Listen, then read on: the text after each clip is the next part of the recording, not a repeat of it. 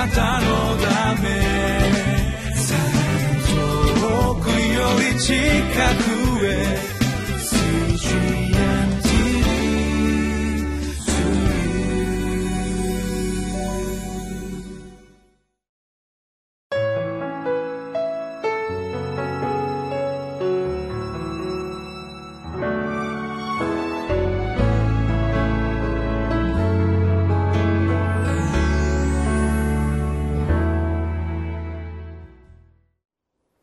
皆さんこんにちは。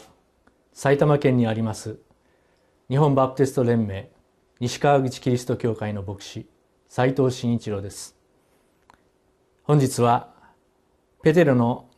手紙は豊かな自分の体験に基づく確信に満ちたものであったということをご一緒に確認していきたいと思います。ペテロの信仰告白とも取れるような豊かな内容についてご一緒に御言葉に聞いてまいりましょう。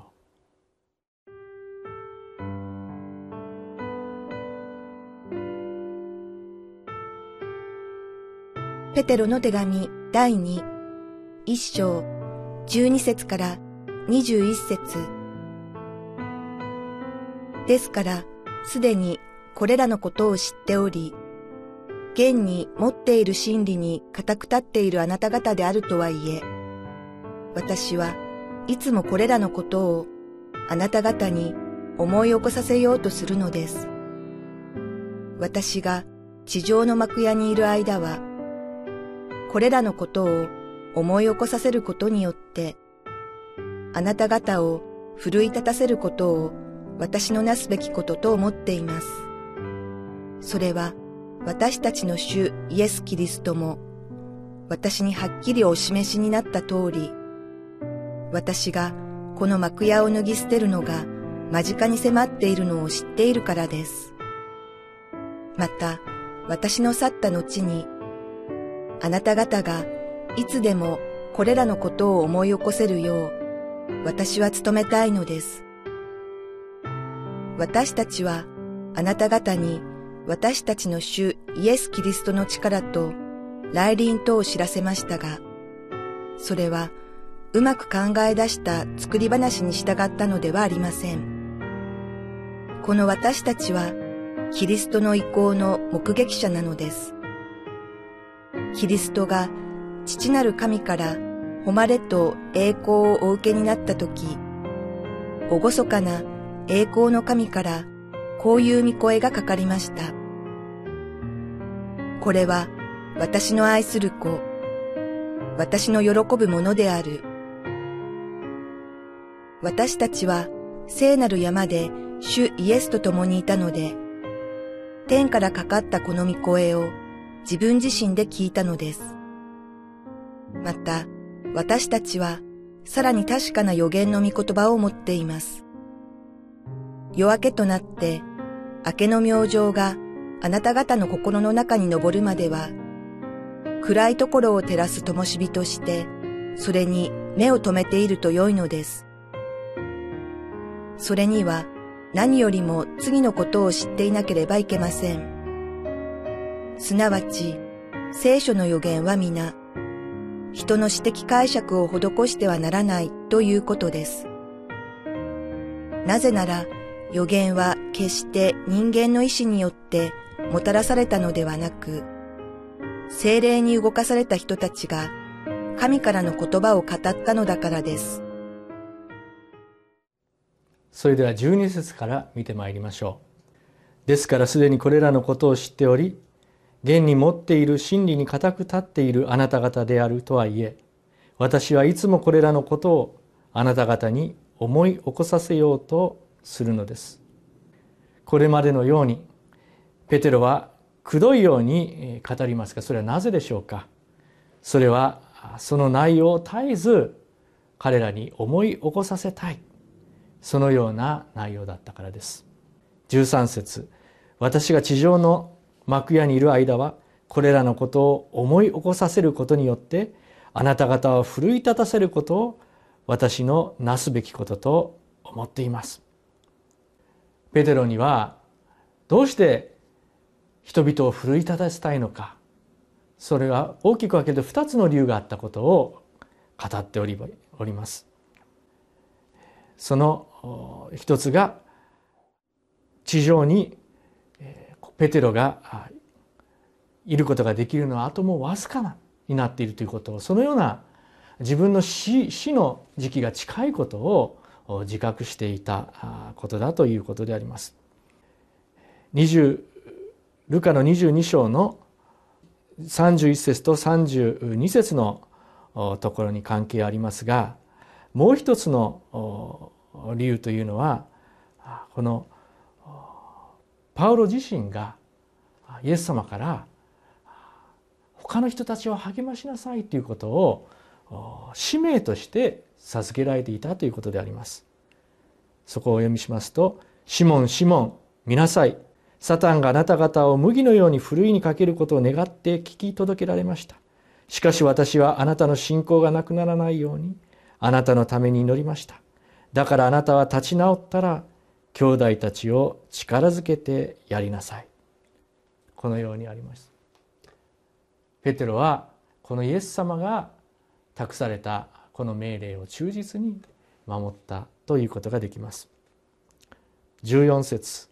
それは私たちの主イエス・キリストも私にはっきりお示めになった通り私がこの幕屋を脱ぎ捨てるのが間近に迫っているのを知っているからです。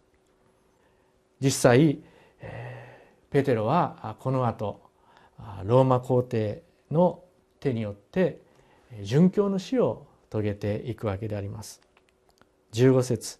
また私の去った後にあなた方がいつでもこれらのことを思い起こせるよう私は努めたいのです。実はイエス様も十字架にかけられる前に繰り返し繰り返し弟子たちに自分がこれから苦難にあって十字架にかけられてそして殺されるということを語って聞かせました。残念ながら弟子たちはそのことをすぐには理解できないそのような状況がありましたけれども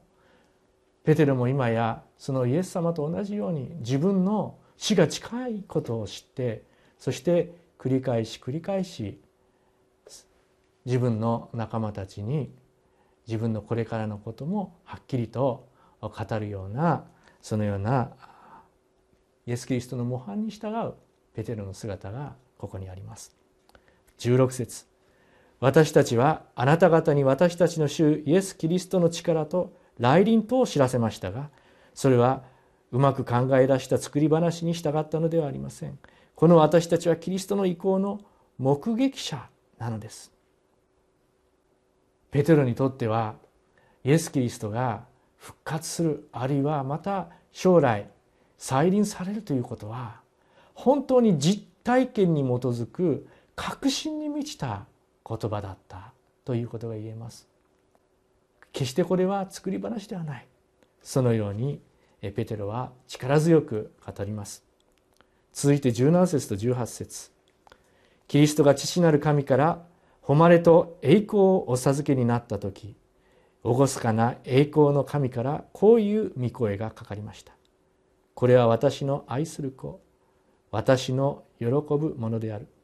私たちは聖なる山で主イエスと共にいたので天からかかったこの御声を自分自身で聞いたのです。もちろんこの場面ではパウロだペテロだけではなくて他の弟子たちもおりました。イエス・キリストこそ神様に最も愛されている信頼されている救い主なんだということをペテロは主張します。19節。また私たちはさらに確かな予言の御言葉を持っています。夜明けとなって夜明けの明星があなた方の心の中に昇るまでは暗いところを照らす灯火としてそれに目を留めていっていると良いのです。この世は必ずしもキリストの教えと聖書をの予言を素直にですね信じることが簡単ではない。そんな世の中に私たちおります。そこでペテロはさらに確かなキリストの希望に自分の信仰を置くようにと励ましております。その信仰とは一体どのようなものなんでしょうか。20節と21節。それには何よりも次のことを知っていなければいけません。すなわち聖書の予言は皆人の私的解釈を施してはならないということです。なぜなら予言は決して人間の意志によってもたらされたのではなく精霊に動かされた人たちが神からの言葉を語ったのだからです。ペテロが最後に強調するのは精霊こそ鍵を握る大切な存在であってこの精霊の働きが私たちに関わることを無視してはならない。いやむしろ大切にしなさい。そのことを強調しました。ペンテコステの日に実現したこの究極のイエス・キリストの約束の中にペテロは生き続けて信仰の忍耐を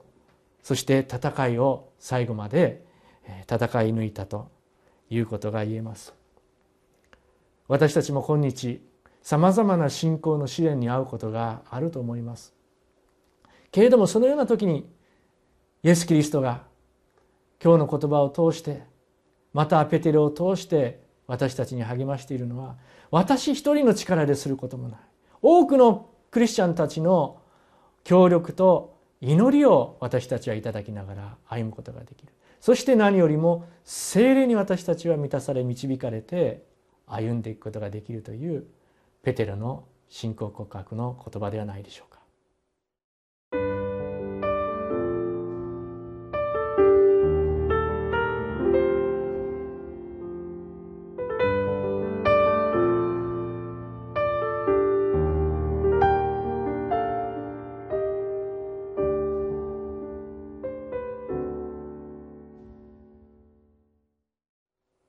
私はかつて少し不信仰になった時がありました。その時に恐ろしい夢を見たんですがそれは私が罪を犯し悪い罪人だという夢ではなくてその私の罪を背負って苦しんでおられるイエス・キリストの姿が示されました。ペテロもイエス・キリストを裏切ってそれでも何とかイエス様の裁判の場所へと従っていった時にイエス様を通して自分の罪深さを改めて知らされたペレテロだったと思います。でもそんなペテロは最後は勇気を振り絞ってイエス様と同じように十字架につけられていくんですけども自らの意志でイエス・キリストの死と同じ死を遂げるのはもったいない。私は逆さまにして十字架に貼り付けてください。そのように願い出て最後までイエス・キリストの忠実な弟子として生涯を終えることができたペテロです。私たちもこの信仰に習いたいと思います。お祈りしましょう。私たちを本当の意味で悔い改めへと導きキリストの十字架の贖いと復活の意味を理解させてくださる精霊の働きに感謝します。どうか速やかに全世界の人々が主イエス・キリストが命を懸けて私たちに賜った精霊の恵みに導いてくださいますように主イエス・キリストの皆によってお祈りします。アーメン